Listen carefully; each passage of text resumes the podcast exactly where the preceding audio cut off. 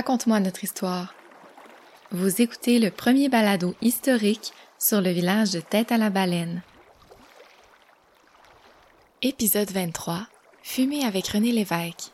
Revendications et formation politique.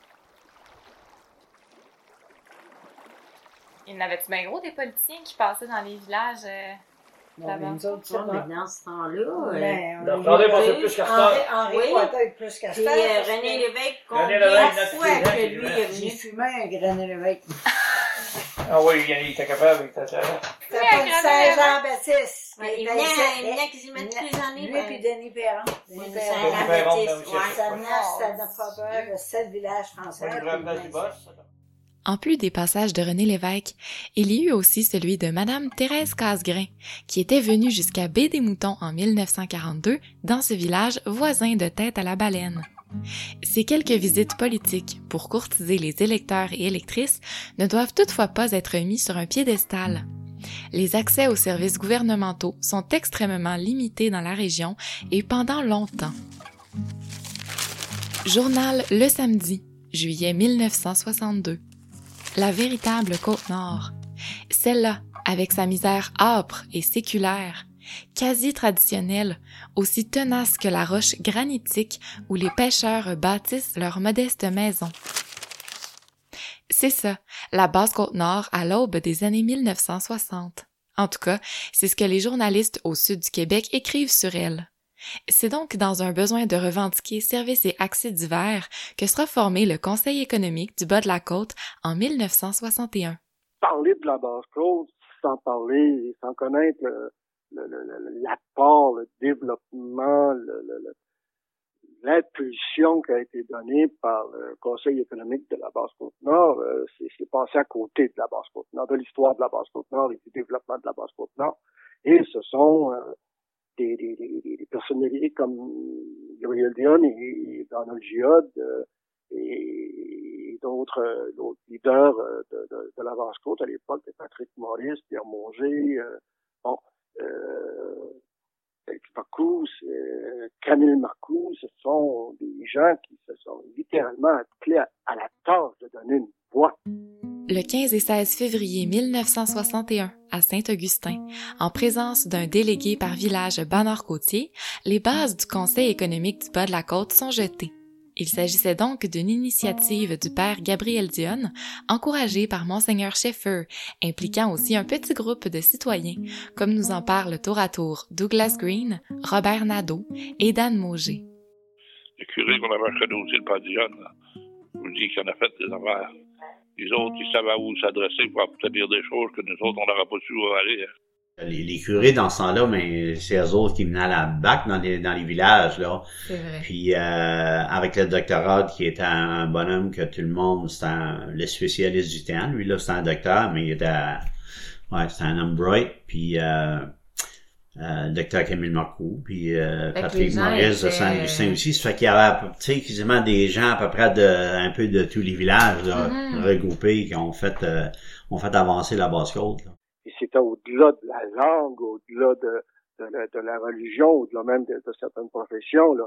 Et là-dessus, euh, Gabriel Dion et Donald Giod nous ont donné au quotidien des exemples qu'il fallait aller au-delà de la religion, de la langue et des différentes appartenances pour un objectif ou, ou des objectifs pour le mieux-être de nos populations. Sur la plaque commémorative de ce conseil, une plaque datant de 1974 est installée en plein cœur du village sur un petit monument à l'emblème de l'organisation politique.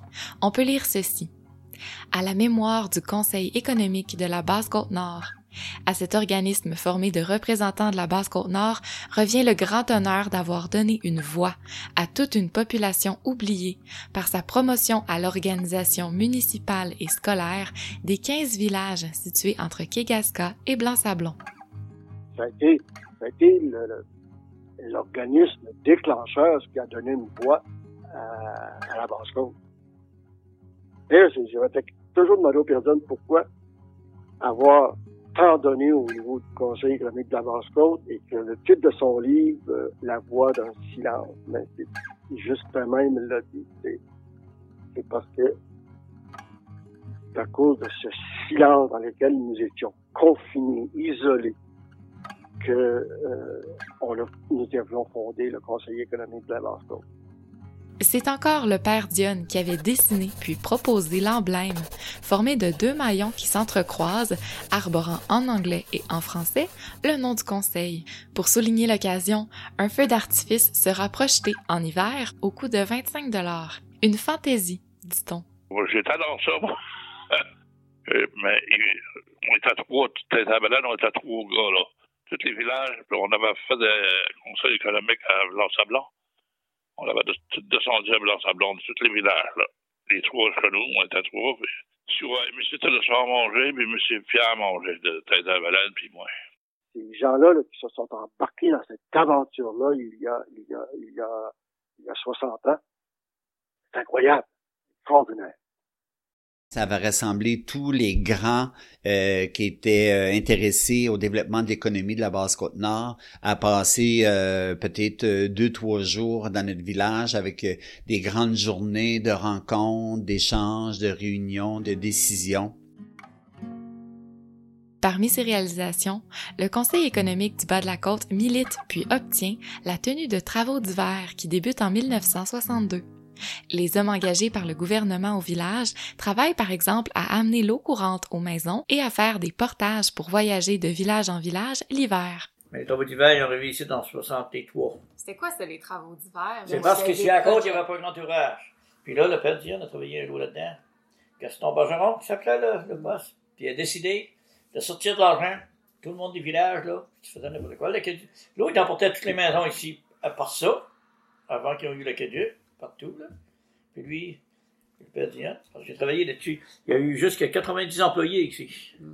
Sur un total de combien? Il y avait combien Ben, de personnes à l'époque village? Dans ce Hein? temps-là, ici, C'est presque autant que la population. 600. Ben plus, ben oui, la population, parce qu'au temps. Ouais, Fait que 90 personnes, c'était... c'était c'est énorme. sur- Ben, il était 600. à peu Ah près. À ouais, peu mais près quand 600. même. Ah ben, là, ça a été pendant 50 ans. Ça, fait de l'ouvrage, la côte, on a relevé. Dans le bout d'en bas, ça s'est fait sentir. Si tu seras allé au fort avant, puis après, là, puis tout, là, t'as revu. Et là, il y a eu 5 ans de ça. De travaux d'hiver. Tellement que 5 ans, Oui, oui, 5 ans. ça peut durer plus que ça? Non. Je sais que ça va durer plus que ça. Commencé en 63, nous autres, on s'est mariés en 65.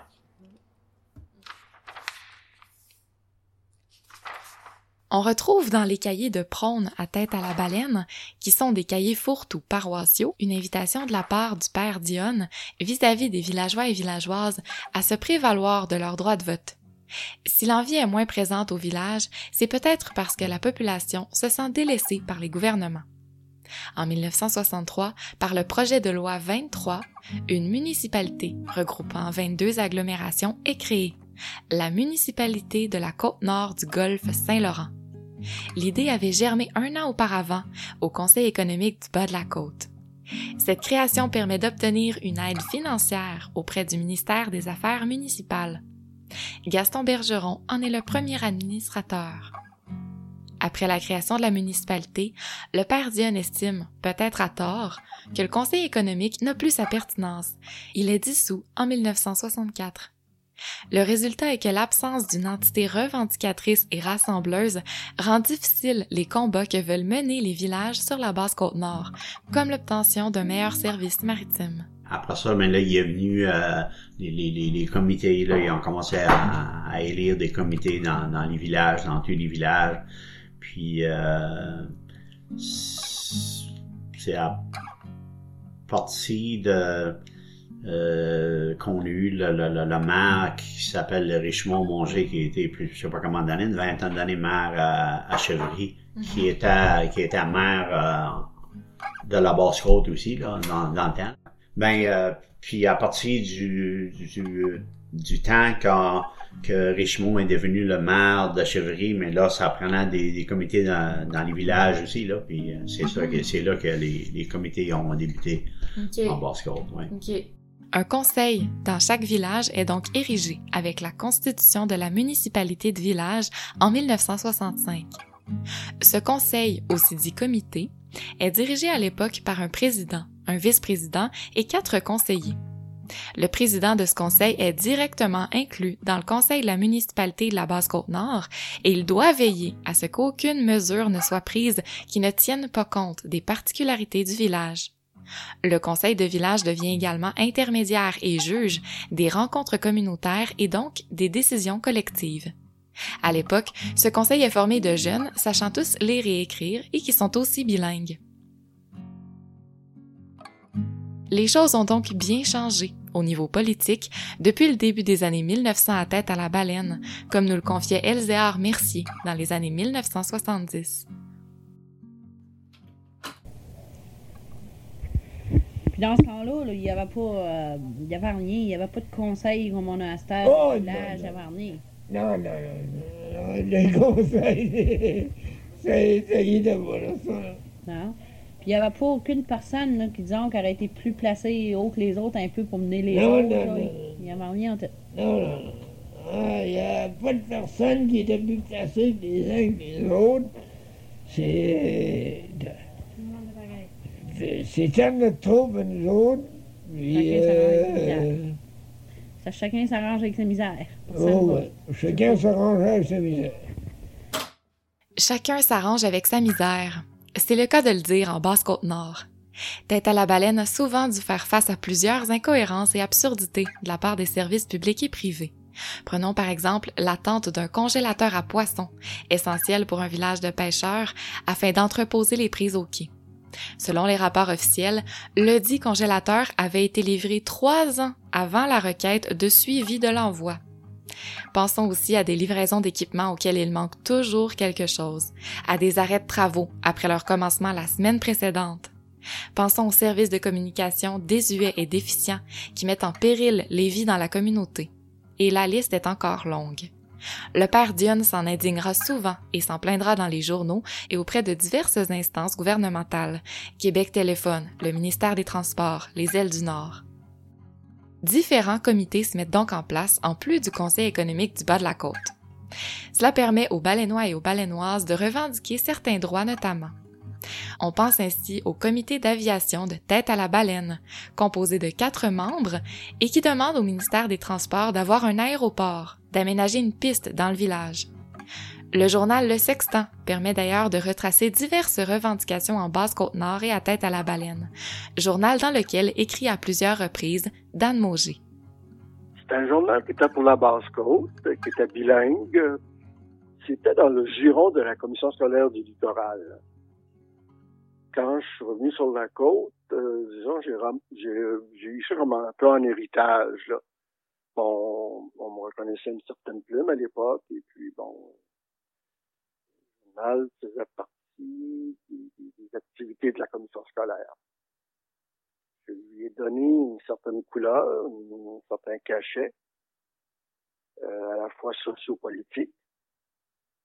Et ça a été un, un extraordinaire véhicule pour euh, l'association des pêcheurs, qui est devenu un organisme en Basse-Côte dont je suis, euh, pour avoir été euh, un des instigateurs, euh, de- c'est un organisme dont je suis euh, très fier, un organe, un outil de représentation et de revendication.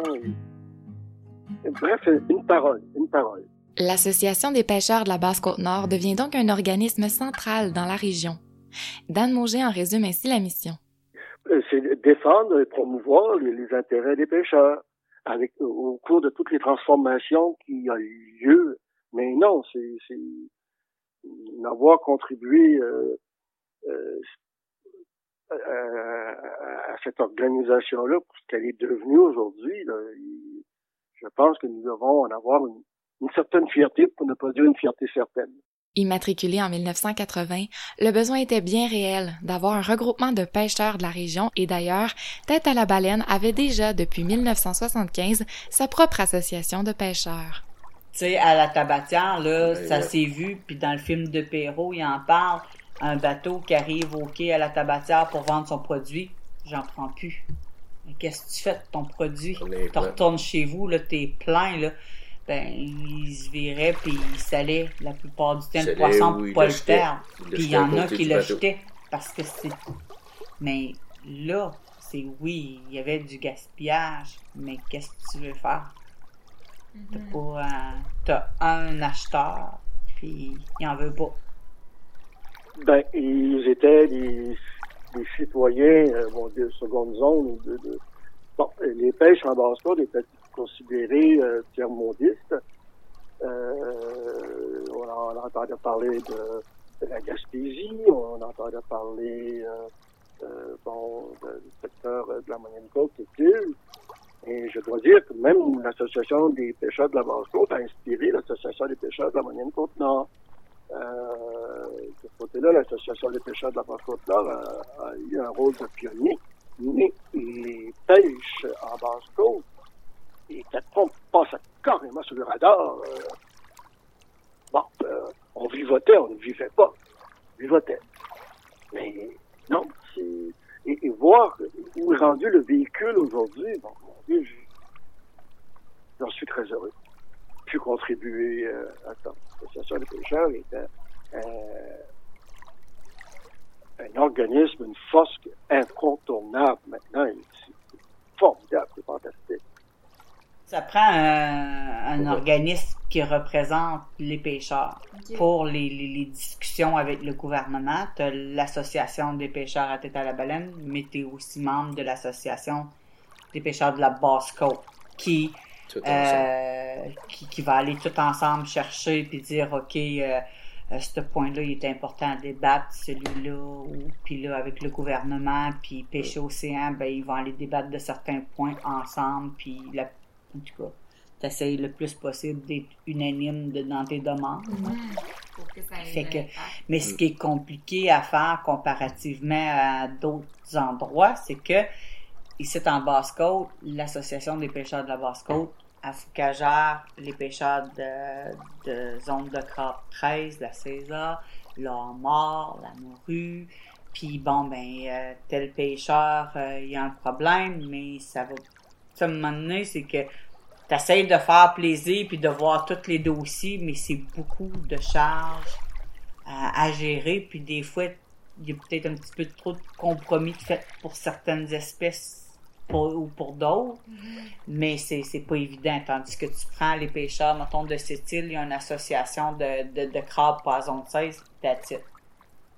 C'est les, c'est- les crevettiers, pêcheurs. euh.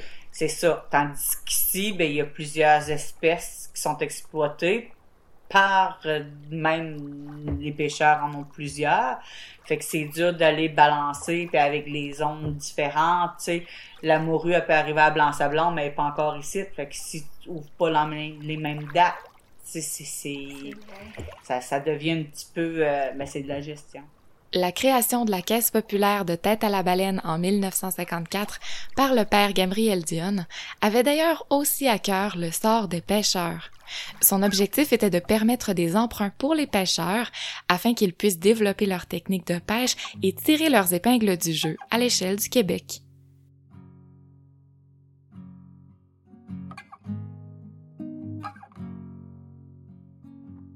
Parmi les autres regroupements de tête à la baleine, on retrouve aussi les cousines d'Adéline. On en parle autour d'un thé avec l'une des membres les plus actives. Fait que là, vous vous rencontriez euh, une fois par semaine? Ben non, c'était plus, plus une fois aux 15 jours. Il y avait peut-être tous des groupes qui prenaient. là. On était 3-4 par groupe. Il s'agit là d'une organisation politique. Pas mal politique parce qu'on se battait pour les droits de la femme. Surtout au Québec, les femmes étaient mises à côté. Hein. Ouais, c'est ça. C'était... C'était le monsieur qui avait. Ouais. Ben, pas, pas moi. là. Pas dans notre groupe, nous autres, quand on s'est mariés, mais mes parents, j'imagine que. Tu vois, ma mère, elle a élevé, c'est elle qui s'est occupée de la mère de mon père. Tu sais. Mhm. On était habitués, regarde.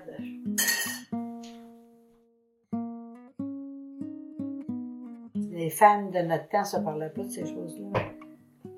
Moi, je, l'ai- je l'aurais pas enduré, là. J'aurais pas eu un caractère pour ça, mais Ouais. ça, ça aurait pu arriver. là. Fait que vous vous, pas. vous vous mobilisiez pour ces genres de causes-là. Fait que la violence. Quand on allait pour les réunions, c'était toujours les sujets, la violence, le viol. le- C'est le viol. Il y a beaucoup de violés dans, dans- dans- dans le temps de notre génération.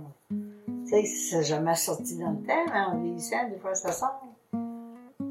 C'est rare si t'as pas un vieux mononcle ou du de même. Là.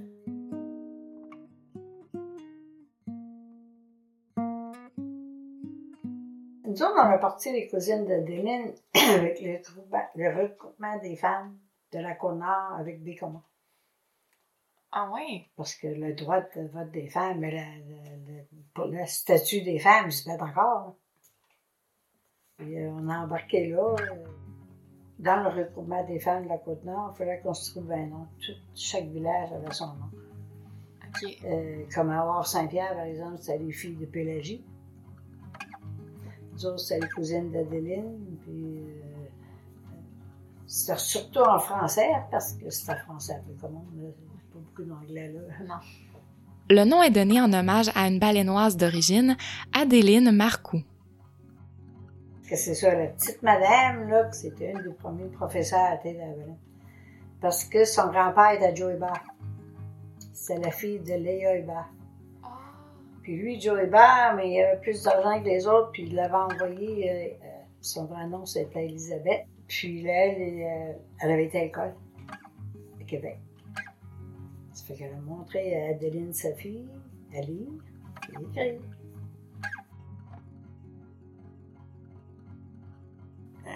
Chaque fois qu'on allait au recoupement, le- les seuls qui allaient, euh, on avait deux réunions par année, là, à Bécamont. ou- C'est ça. Ça pouvait être euh, à Tadoussac, ça pouvait être à Forestville, on faisait la côte nord. là. Puis des fois, c'était Mais les ici. gros rassemblements, on l'avait eu ici.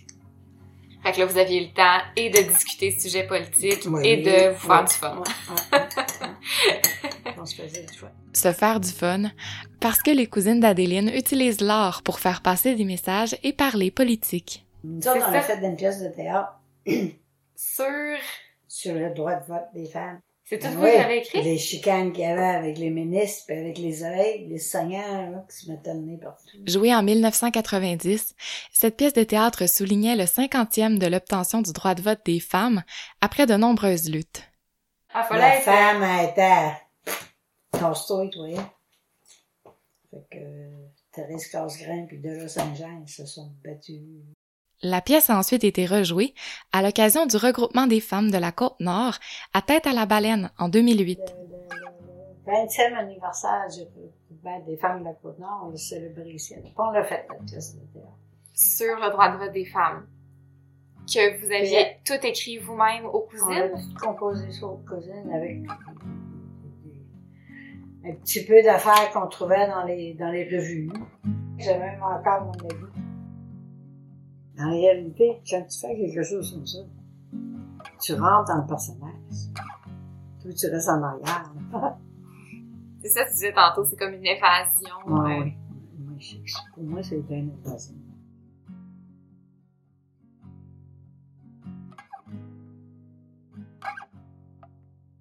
Toutes ces revendications, ces regroupements, La vie communautaire, euh, cet esprit d'entraide qui existe toujours à Tête à la Baleine. tous ces cris du cœur écrits dans les journaux ou joués au théâtre, toutes ces voix qui s'élèvent dans l'histoire sont essentielles. Ça prend une voix pour te faire entendre aussi. Fait que... Les Nords du Québec, les Nords au pluriel, parce qu'ils vivent des réalités différentes, doivent être entendus et compris du reste du Québec, comme nous le rappelle Jean Désy.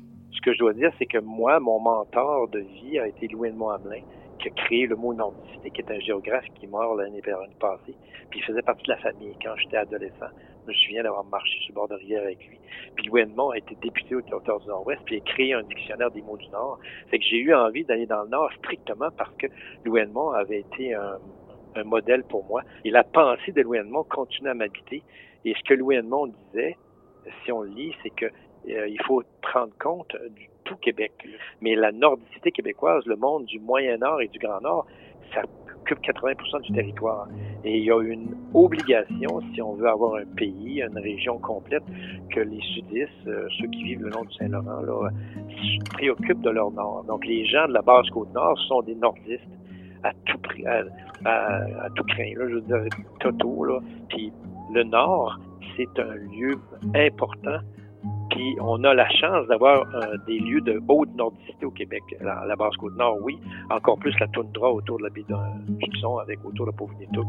C'est que il y a une nécessité euh, d'ordre sociologique et politique et géographique et économique que les sudistes prennent conscience de la valeur de leur nord et vice-versa.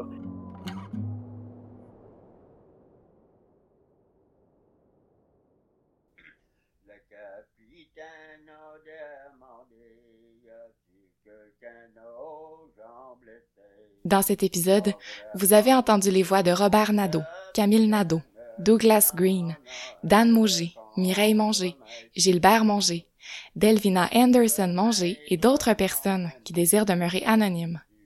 Sans leur participation, ce projet aurait été impossible. C'est pourquoi, en mon nom personnel, mais aussi au nom de toute l'équipe de la radio CJTB, je les remercie chaleureusement. Vous avez aussi entendu des extraits de cassettes enregistrés sous l'initiative d'Yves Gravel dans les années 1970 et dont certains audios ont été optimisés par les productions du garde-robe. Un merci spécial à Lisette Manger de nous avoir partagé ces trésors et à Alan Vallière de nous avoir aidés à les valoriser. Pour des informations complémentaires sur cet épisode, rendez-vous sur le site web de la radio CJTB sur la page du balado Raconte-moi notre histoire.